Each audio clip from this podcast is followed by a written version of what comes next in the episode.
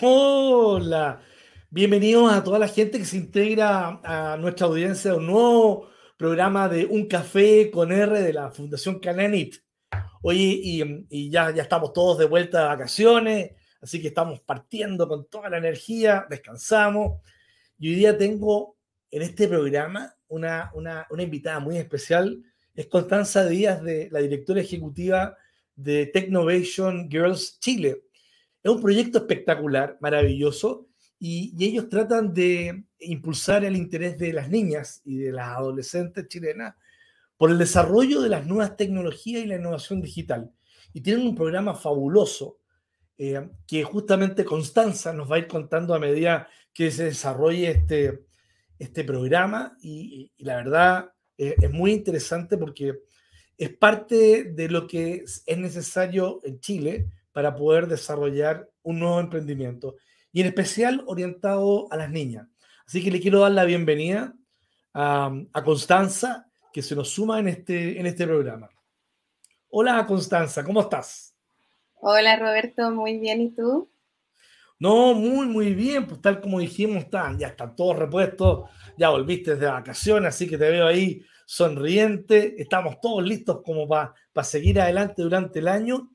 Y, tal como dice esta, esta presentación de, de, la directora ejecutiva con la cual me encuentro hoy día conversando, a, mí lo que más me llamó la atención de, de, Constanza Díaz es que siempre estuviste muy ligada a estos temas de la, de la, de la innovación, de la tecnología, y, partiste por ahí, porque yo me acuerdo haberte visto estas cuentas de Twitter y, fuiste una de las primeras que adoptaste, o sea, era como la, la, la matriarca del Twitter en Chile. Pero no solamente eso, Technovation y toda esta idea, me parece, me parece que nacen de que también en el 2015, 2016, cuando Netflix estaba en la N, tú partiste mirando un programa de Netflix con tu hija, me parece, y por ahí, parece, por ahí aparece esta idea de eh, Technovation Girls. Y, y, cuéntame un poco, Constanza, ¿qué, qué fue ese programa? ¿Qué, ¿Qué, qué, fue esa idea?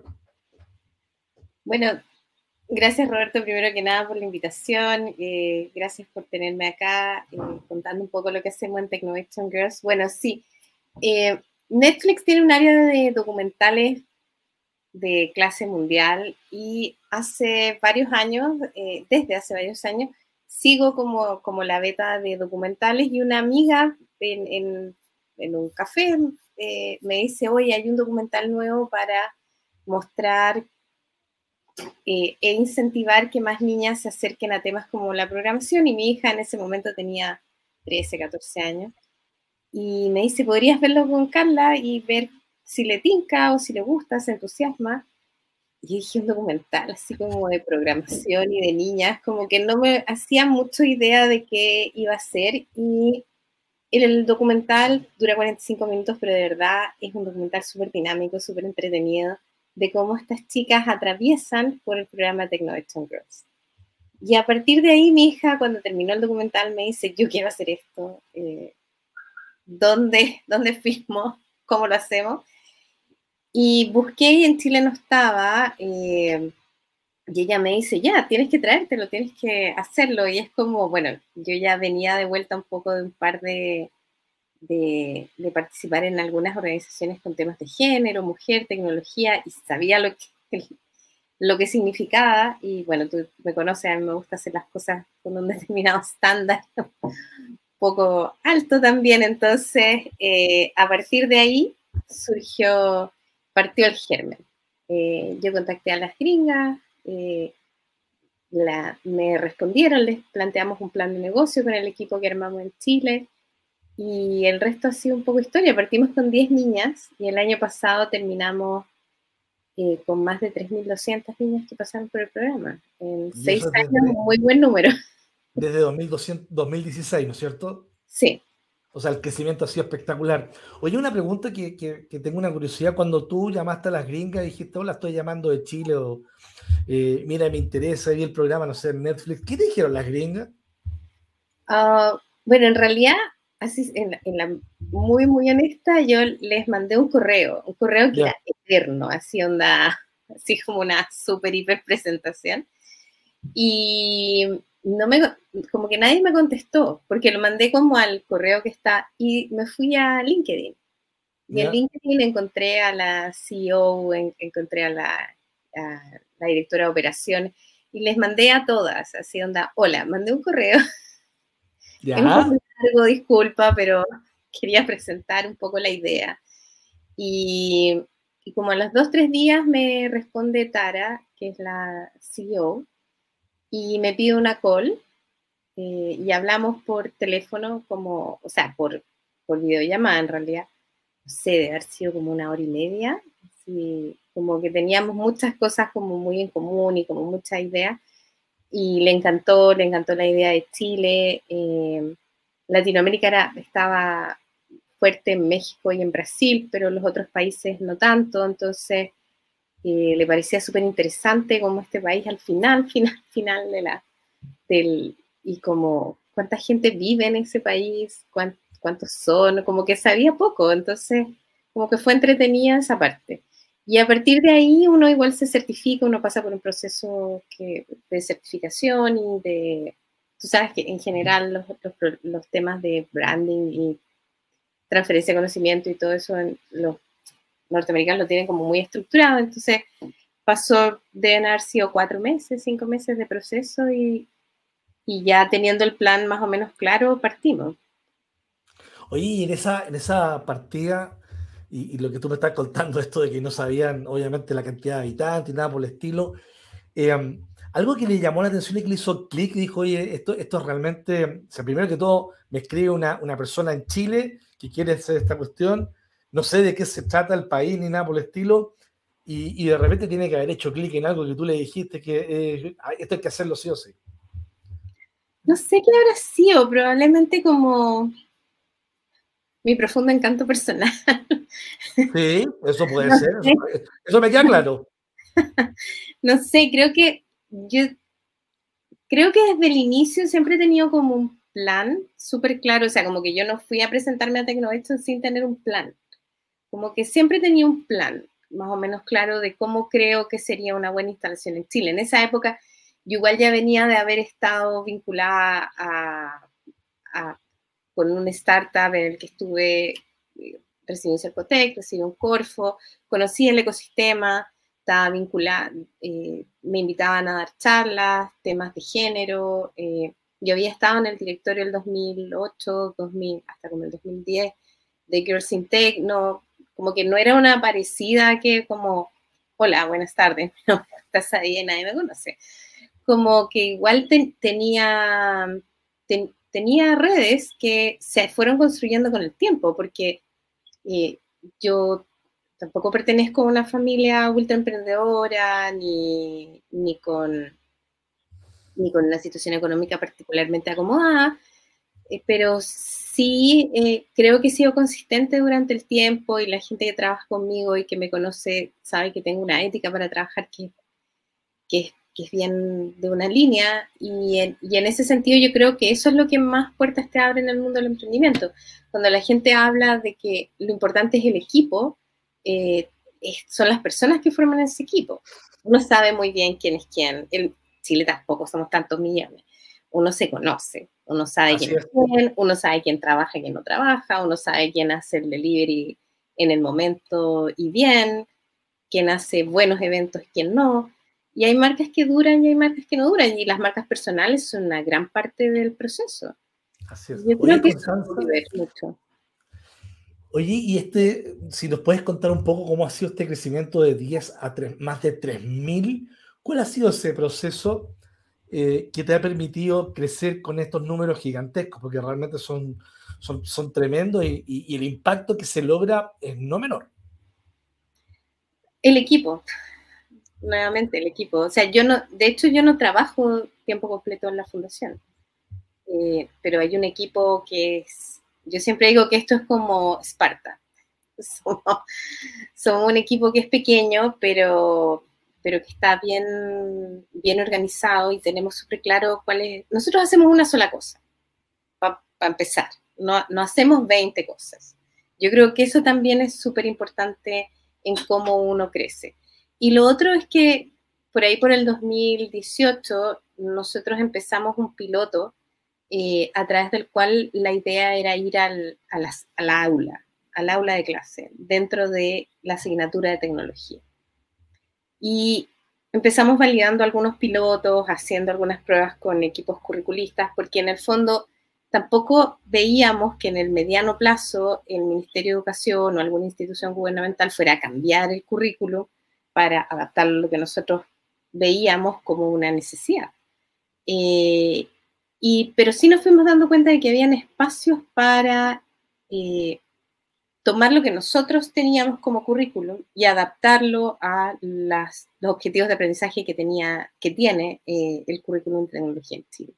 Y eso es lo que nos hizo crecer, porque después, el 2020, el 2019, pudimos levantar fondos para ser ejecutados el 2020, y, eso y ese proceso del 2020 fue lo que trajo los números. El primer año pudimos tener 800 niñas, el segundo año subimos a casi 1800 y el tercer año, eh, y así vamos creciendo muy rápido porque los colegios, los liceos con los que trabajamos, se van dando cuenta del efecto positivo que tiene desarrollar el currículum en sala de clase. Oye, si los colocamos justamente para hacer ese análisis de los colegios y los liceos, ¿en qué sector de la población ustedes están más fuertes eh, construyendo esta, esta base que, de la cual tú estás hablando? Nosotros nos hemos ido al nicho de los liceos técnicos profesionales.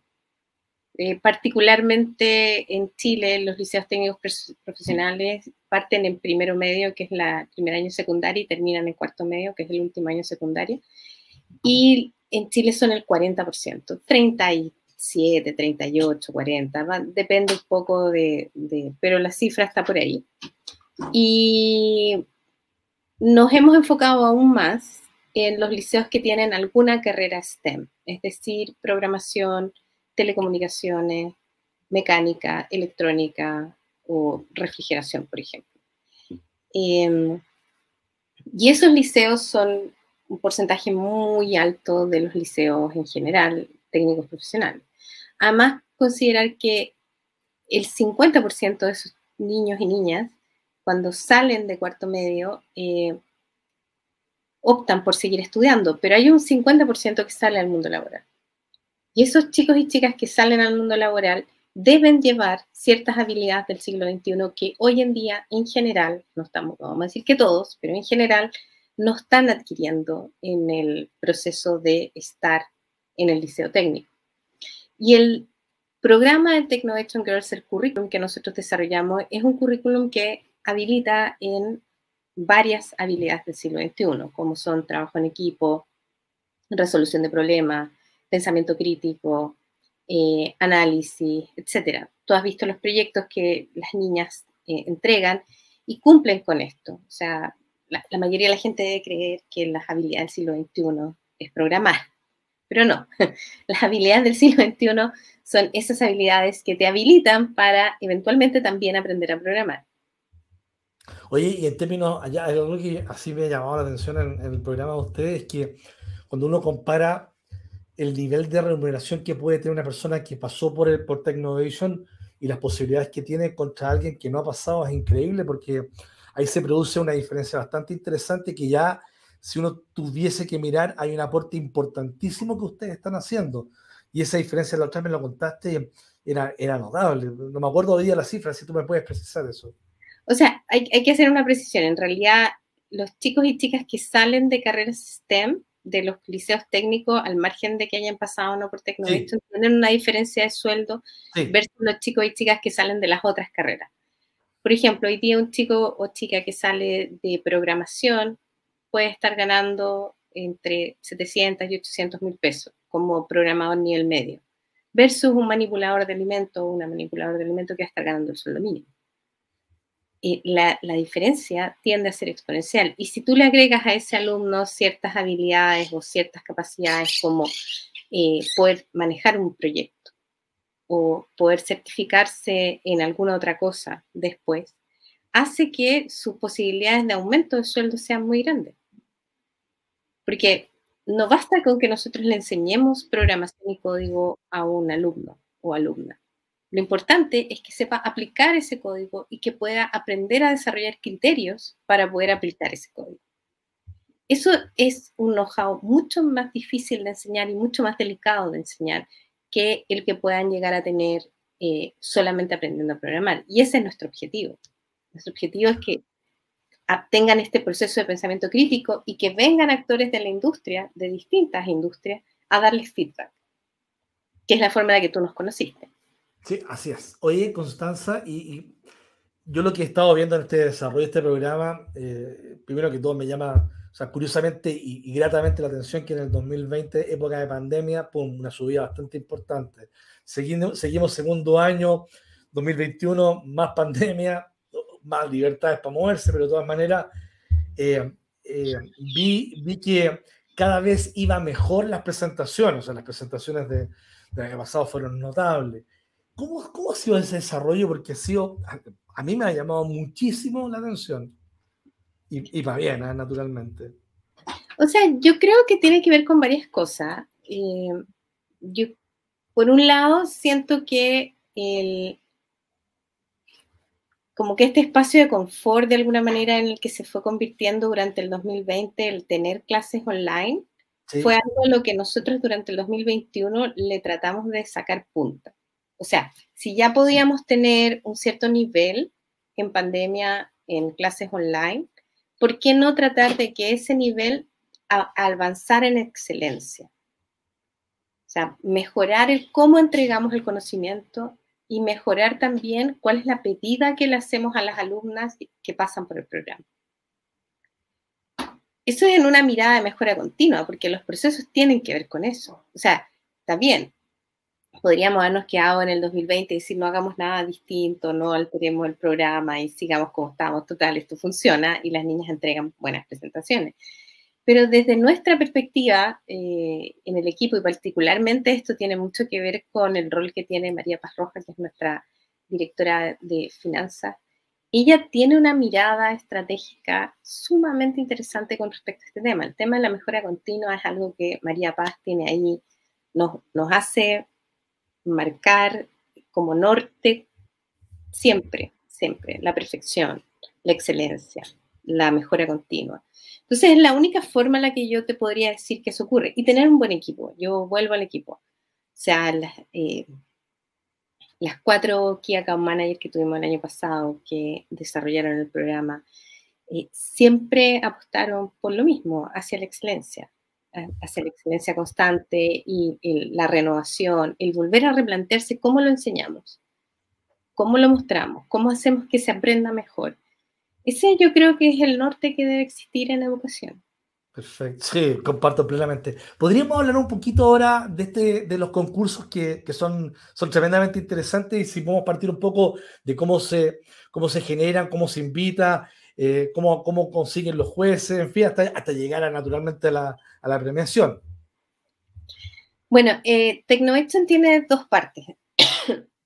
Perdón. Una parte es lo que es el programa, el currículum en sí mismo. Sí. Ese es un currículum open source, abierto, libre. Perdón. Y por otro lado está lo que es el talent. El talent es ese espacio en el cual las alumnas muestran lo que saben. Y para mostrar lo que saben hay una eh, rúbrica y hay un, un mapeo de habilidades, un checklist, por llamarlo de alguna manera, que las alumnas tienen que cumplir. Y ese checklist y ese mapeo de habilidades es algo que nosotros le vamos mostrando a las alumnas a lo largo del programa. Ellas siempre saben o siempre deberían saber que van a ir a un challenge y que van a competir con alumnas del resto del planeta. Van a competir de igual a igual con una niña en China, en Dubái, en África, en India, en Estados Unidos, México, Brasil, Colombia, etc. Entonces ellas saben a lo que van, no, es como que, oh, faltan dos días y te cuento que mañana. No, es, un proceso sabido. Okay. Y a su vez, eh, nosotros vamos buscando en distintas etapas del programa un, eh, jueces que nos ayuden a que las alumnas puedan tener feedback de lo que ellas creen que es una hipótesis correcta. Okay. Puede ser que la idea que ellas tienen sobre su aplicación que resuelve un problema en sus comunidades no sea una hipótesis correcta. Entonces, tratamos de, a mitad del programa, invitar a jueces que nos ayuden a darles feedback de retroalimentación, más que feedback de ganador o no ganador. Sí. Y ya al final del año, eh, la idea es que tengan un feedback que sea más, eh, más concursado, más, más con la mirada hacia el concurso y con la validación y todo que eso significa. Y en ese sentido, el, la alimentación que le entregan, cómo lo van tomando estas niñas, porque eh, uno puede dar la alimentación, pero hasta ahora no he visto qué es lo que pasa con ellos, o sea, cómo se lo toman. En general, bien, porque la idea, es, o sea, nosotros siempre hablamos, esto no, es que estemos descubriendo la rueda ni mucho menos, pero hay que fallar rápido y hay que fallar barato. Sí, cierto. No, eh, nosotros también le decimos eso a las chicas, o sea, es mejor que sepas ahora con jueces locales qué cosas tienes que mejorar para que cuando vayas con los jueces internacionales, que probablemente no es que queramos ser mala onda, pero probablemente van a ser menos empáticos, porque los problemas que tenemos en Chile o que vemos como prioritarios en Chile, no necesariamente un juez en Nigeria o un juez en Australia o un juez en Estados Unidos va a tener la misma empatía. No. Entonces, si un juez local te dice, oye, fíjate en esto, es un privilegio que te lo diga. No es un problema que te diga que te falta esto o que necesitas avanzar en esto otro. Es todo lo contrario. Y eso es algo que se, igual es algo que se aprende claramente hay, generalmente, el eh, sistema educacional nos hace ver esto de forma más binaria. Estoy en lo correcto o estoy equivocado y porque estoy equivocado soy tonto. Esa es como, como, como la lógica escolar muchas veces. El paradigma. El, el paradigma. En cambio, para nosotros el paradigma es distinto. Es que bien que fallaste ahora para aprender de eso y poder desarrollar algo mejor. Y es ahí donde está la perseverancia. Me encantó eso. Es que eso, eso hace un gran cambio. O sea, eh, no es que eres tonto si fallas, sino que tienes que tener más oportunidades como para poder seguir probando y probando hasta que de repente vas a apuntar en lo que tú, en el objetivo. que hay que hacer. Sí, claro, y hay que fallar. Exacto. y no hay que tener miedo a fallar. De hecho, uno, hay, hay ejemplos súper cotidianos y muy faranduleros que nosotros les damos a las niñas. Mon Lafette. Mon Lafette fue a rojo y no ganó rojo. Y mira dónde está ahora Mon Laferte. ¿Y dónde está la persona que ganó? en ninguna parte. Ni siquiera me acuerdo el nombre. Con esto lo digo todo. No, está claro, está claro. O sea, no, no, necesariamente cuando tú sales en un concurso público y eres ganadora, va, va, va, a tener el éxito, sino que tiene que ver con otras habilidades de insistir, perseverar. Totalmente. Y a veces ganar no es la mejor alternativa. No, Eso, hay que, eso hay que transmitirlo, porque la gente cree que cuando tú ganas, ya está listo, ya con eso estoy listo. Y la verdad es que no es así. A veces el segundo te va más adelante. Oye, y ya que estamos en, esta, en este programa, y siempre creo que es bueno, ¿qué, qué, le puedes pedir? Eh, yo sé que hay hartas cosas que hay que hacer en Technovation, pero te faltan recursos, te faltan cosas. Yo, y aquí esto estamos abiertos, o sea, la idea es que ojalá eh, esto pueda llegar a mucha gente. Eh, ¿qué, qué, le falta a Technovation? ¿Qué, ¿Qué necesitas de apoyo que este programa te permita justamente colocarlo en la sensibilidad hoy día del país?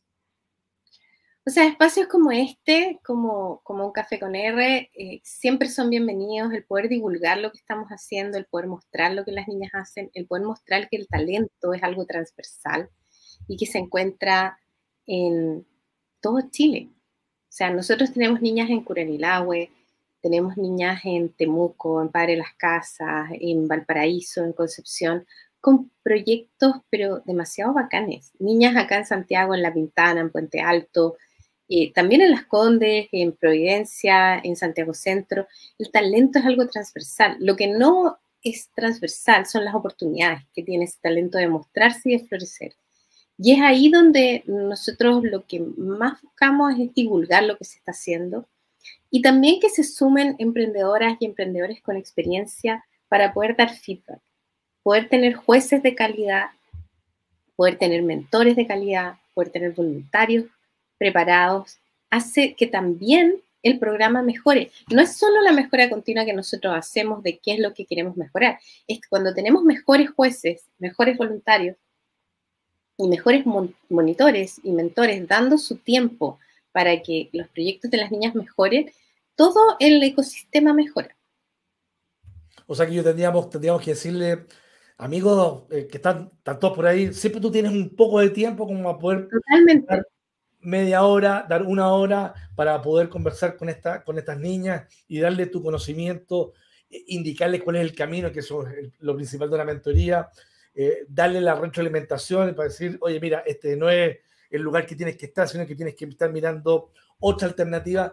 Y eso creo que eh, es una invitación a, a toda la gente que se quiera sumar con Technovation de poder ayudar en forma voluntaria a que podamos tener una mayor cantidad y una mejor calidad de emprendedoras futuras, porque naturalmente cuando salen de 18 años ya vienen con este bichito, eh, eh, ojalá que estas 3.200 personas que estuvieron ahí, o personitas que son más chicas, tengan también todas esas, las ganas de, surgir, las ganas de emprender, las ganas de, hacer cosas diferentes y naturalmente eh, tú estás trabajando para eso.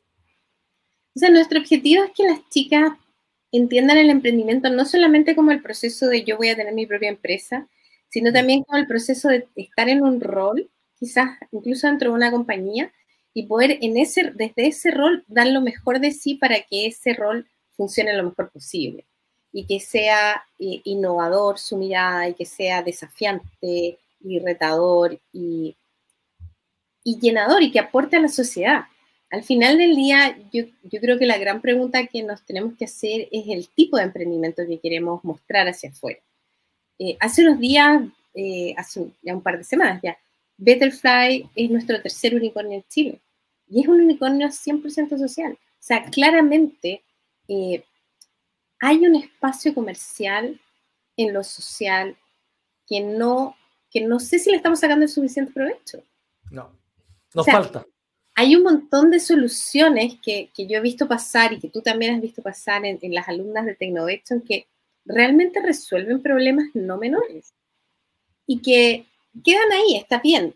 nuestro, nuestro proceso no es, no es convertirlas en, en el próximo Corfo ni nada, pero sí empezar a mirar que hay cosas que como sociedad, hay acciones que como sociedad podemos empujar que hacen que, que, que sean emprendimientos dinámicos. No, no estamos hablando y no quiero faltar el respeto a nadie, pero no estamos hablando del emprendimiento de sostenibilidad, de, del hogar, sino estamos hablando de emprendimientos escalables.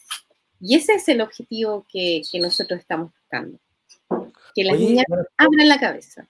Exacto. Oye, nos quedan un par de minutos, ya llevamos casi, casi media hora.